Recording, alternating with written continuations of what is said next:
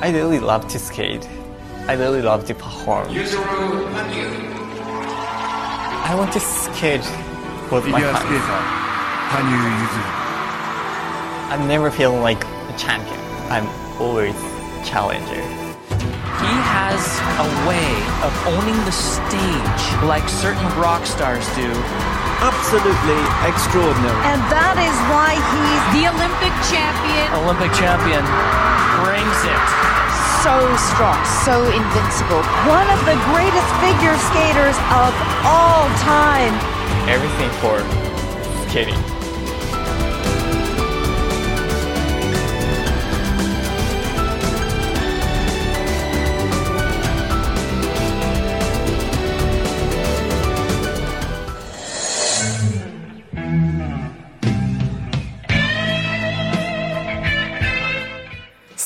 Six 奥运战略与对手的战斗，二零一三至二零一四年赛季前半段。索契冬奥会前的休赛季中，羽生结弦和布莱恩教练找时间谈了谈心。布莱恩教练指出了羽生在赛前最佳状态调整时的问题。他认为不应该所有比赛都竭尽全力，只要以冬奥会为目标就行。上个赛季后半段尤其让人苦恼的健康管理，也和赛前最佳状态调整有关。在冬奥会这个未知的大赛到来前的赛季中，为了不使双方认知出现偏差，两人提前做好了确认。随着2013年10月5日的芬兰杯开幕，羽生结弦的索契冬季奥运赛季正式拉开帷幕。布莱恩教练陪同哈维尔·费尔南德兹参加同时期举办的 Japan Open，羽生结弦则由大卫·威尔森教练陪同。短节目《巴黎散步道》中，羽生虽然把三周半跳跳成了一周跳，但仍暂列首位。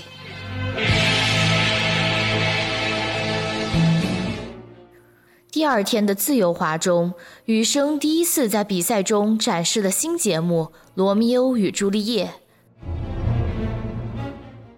开场成功完成了后内结环四周跳和后外点冰四周跳，最终以一百八十点九三分自由滑排名第一，总分二百六十五点五九分，刷新个人纪录。接下来的比赛是大奖赛加拿大站。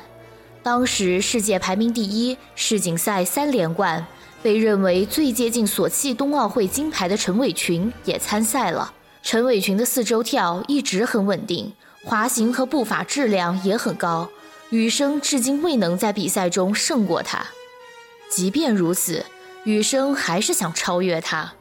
索契冬奥会之前的国际滑联正式赛已然所剩不多。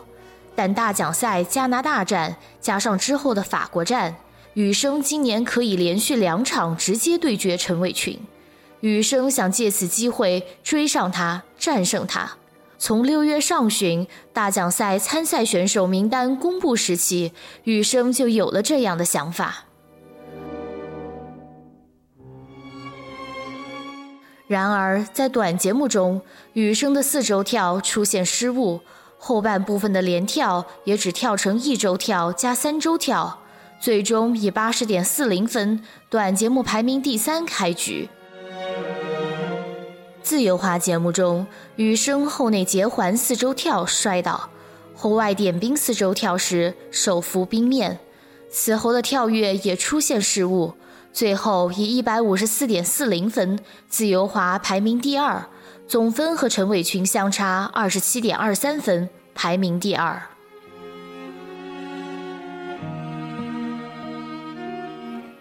加拿大战后，羽生结弦才意识到自己没有集中注意力，过于在意周围情况，因为从几个月前开始就一直很在意陈伟群，以至于没把重点放在自己身上，反倒偏向了对手。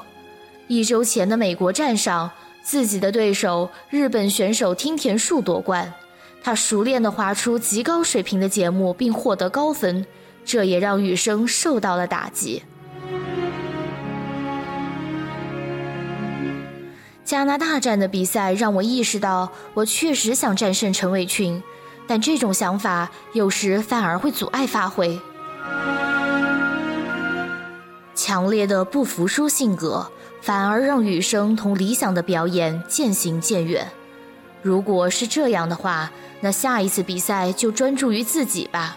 这场比赛反而给了羽生一个契机，让他不管在训练时，还是在正式比赛时。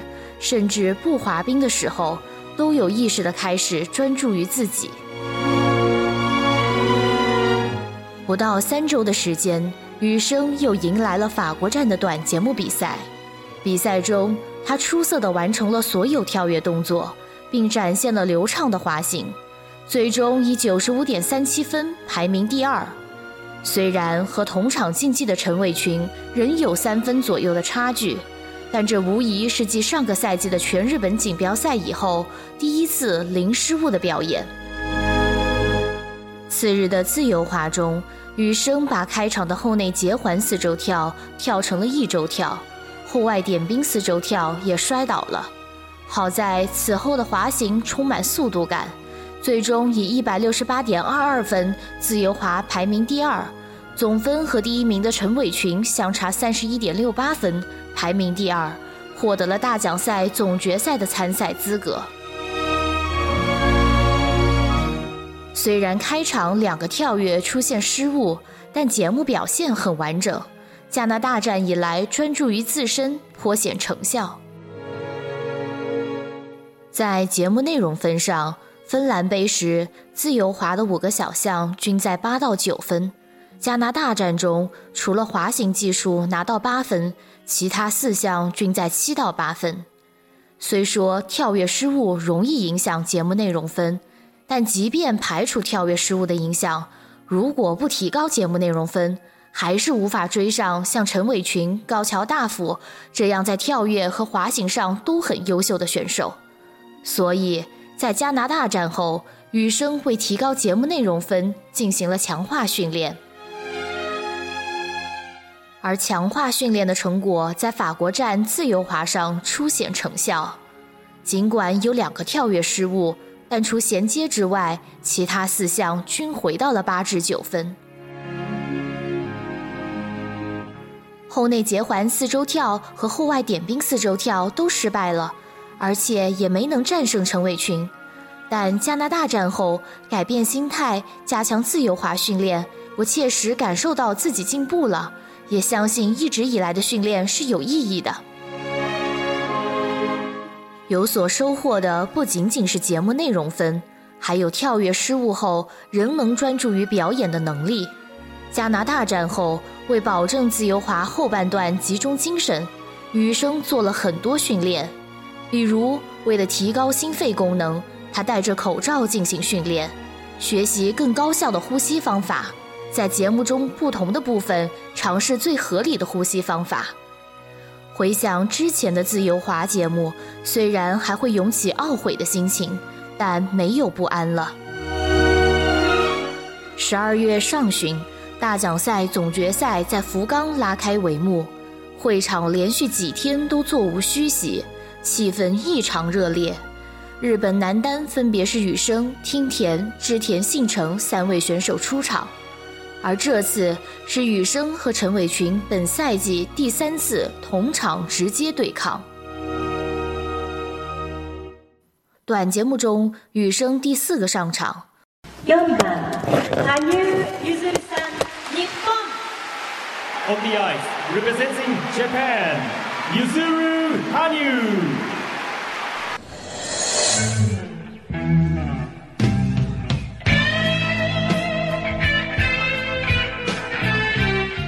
节目开场的四周跳和音乐节奏完美契合，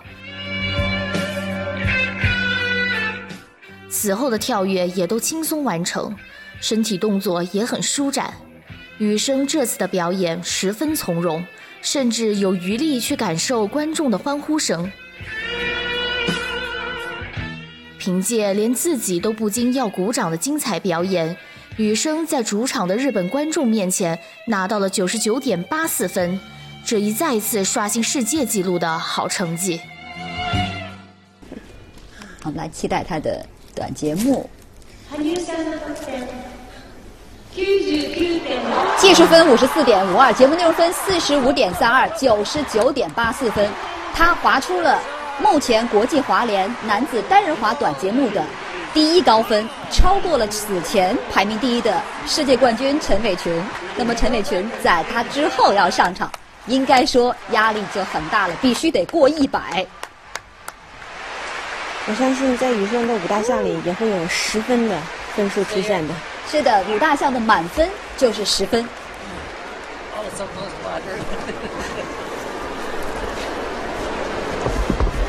哦，刚才这套短节目，我们真的有理由相信，明年的奥运会的男单项目的金牌争夺。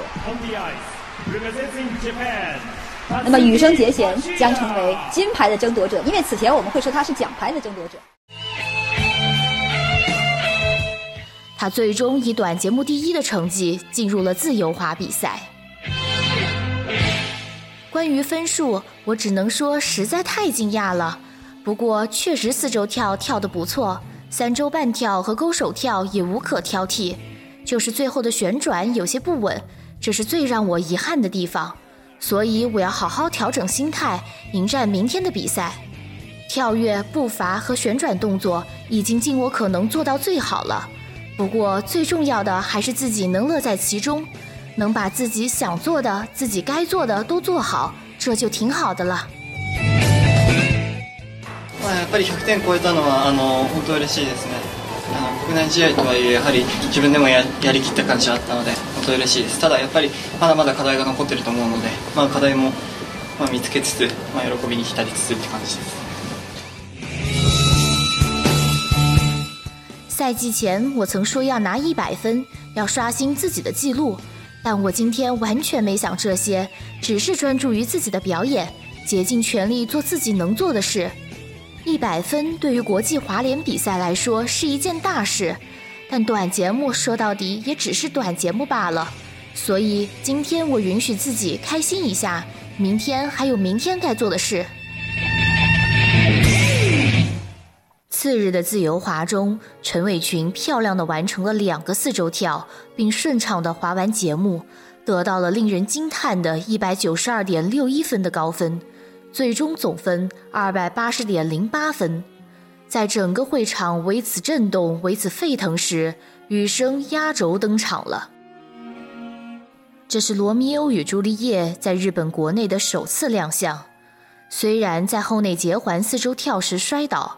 但他还是完成了整个赛季中完成度最高的一场表演，自由滑得分一百九十三点四一分，总分二百九十三点二五分。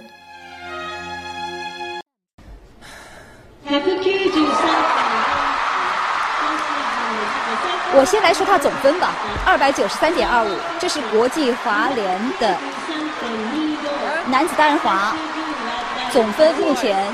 仅次于陈伟群在之前法国站上获得的第二高分，他超过了他的前辈高桥大辅。这次他终于战胜了陈伟群，获得了冠军。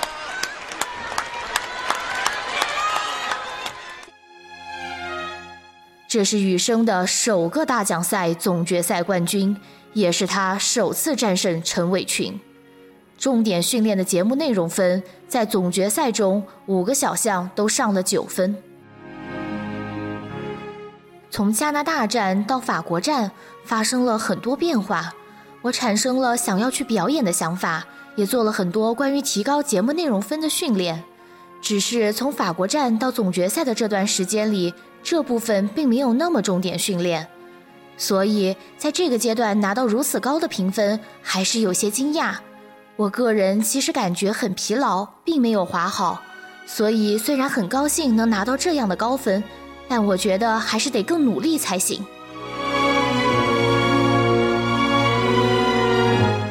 至于陈伟群和其他选手如何，胜负如何，这些我也没有去管。这次比赛的主要想法就是全力以赴，享受滑冰。关于胜负，我多少考虑了一点儿，但没有什么结果。这就是我目前的想法。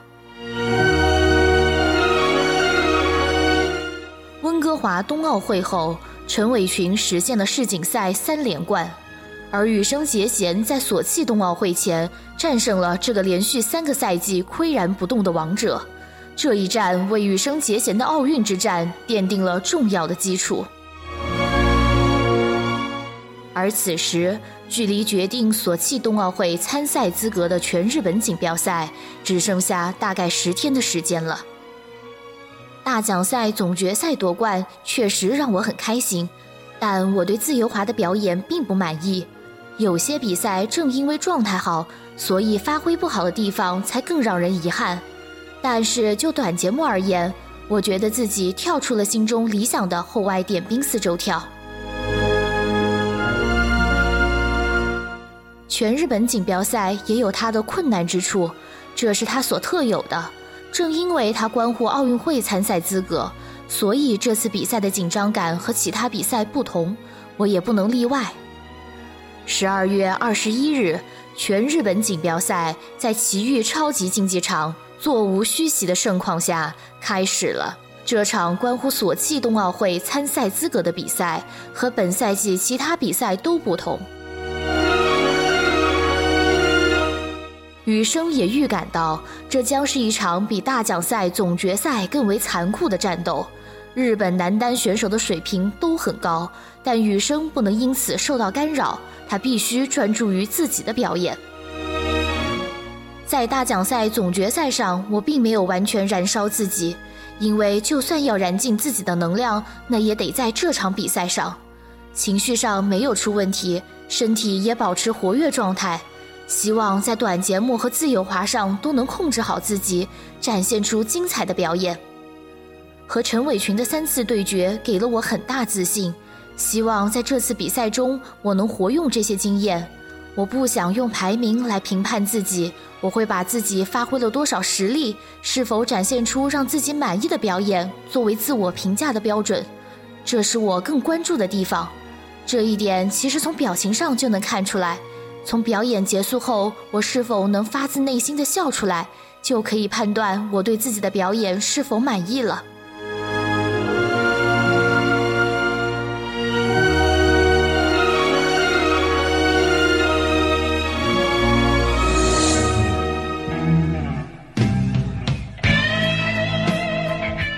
短节目中，羽生第二十五个出场，是他所在的小组中第二个上场的选手。后外点冰四周跳和三周半跳都完成得很出色，虽然不及大奖赛总决赛，但身体很舒展。两分五十秒的表演整体也较为稳定。全日本锦标赛不是国际滑联正式比赛，所以得分仅仅作为参考。羽生拿到了一百零三点一零分，排名第一，首次超过一百分。尽管整个会场为此沸腾。但羽生并没有高兴过头，松了一口气。全日本锦标赛有他独特的紧张感，比赛时真的很有压力。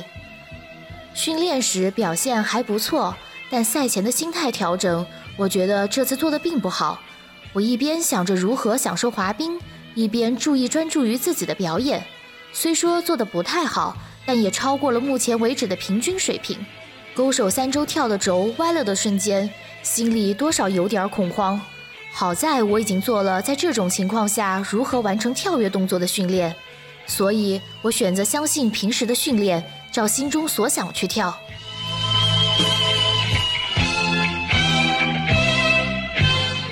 比赛中，我倾注了比以前更多的感情，这种感情在全日本锦标赛的舞台上也完全表达出来了。我很高兴能拿到这个分数。我自己也觉得干得漂亮，但这说到底只是国内比赛，并不是国际滑联的正式比赛。这次比赛中，我一直专注于自己，心中一直默默告诉自己，要控制好自己，要时刻审视自己。希望明天我也能把该做的事做好，全力以赴享受比赛。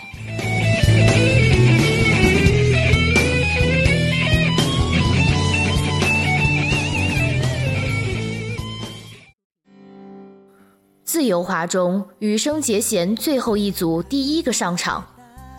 大奖赛中，短节目的成绩排名决定了自由滑的出场顺序，而全日本锦标赛却不是这样。羽生难得体验了一回较早出场的感觉，而冬奥会上出场顺序由抽签决定。为了保证不论抽到什么样的出场顺序都能稳定发挥，羽生本就期待这次能较早出场，这在某种程度上也算得偿所愿。表演开场，一直跳不好的后内结环四周跳，果然还是摔倒了。之后的后外点冰四周跳落冰时重心稍低，但往后都没有出现重大失误，整个表演完成度较高。最终，他以自由滑一百九十四点七零分，总分二百九十七点八零分，实现了全日本锦标赛两连冠。很不甘心，今年的自由滑总是让我很不甘心。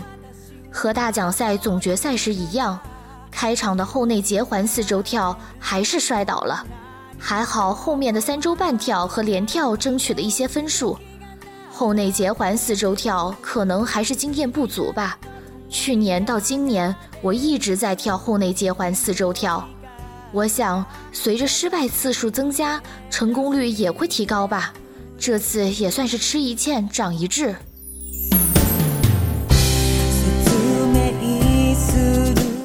这次做到了专注，六分钟练习时状态不太好，如何保持自信也是一个问题。这次还好保持了专注，才能在后内结环四周跳失败后，跳出了后外点冰四周跳。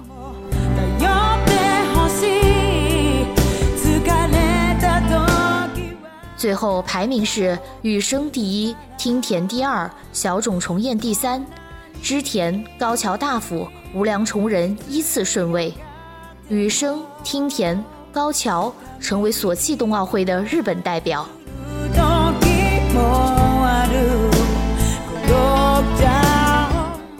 我来说，这是第一次参加决定奥运会参赛资格的全日本锦标赛，没想到这么紧张，我感觉自己紧张的心脏都要被压垮了。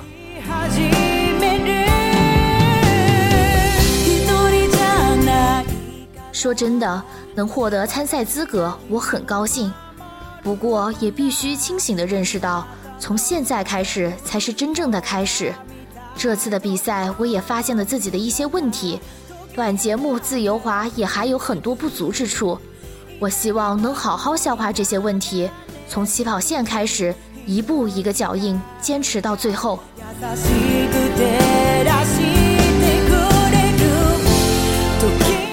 总之，首先是保持好自己的节奏，稳稳当当的做好现在该做的事，不要拘泥于过去和未来，脚踏实地，重视当下，这也是我一直践行的准则。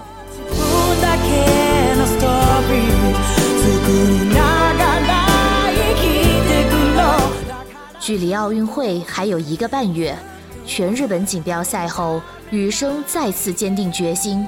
在接下来的时间里，全力以赴，竭尽所能，以充满自信的姿态迎接奥运会。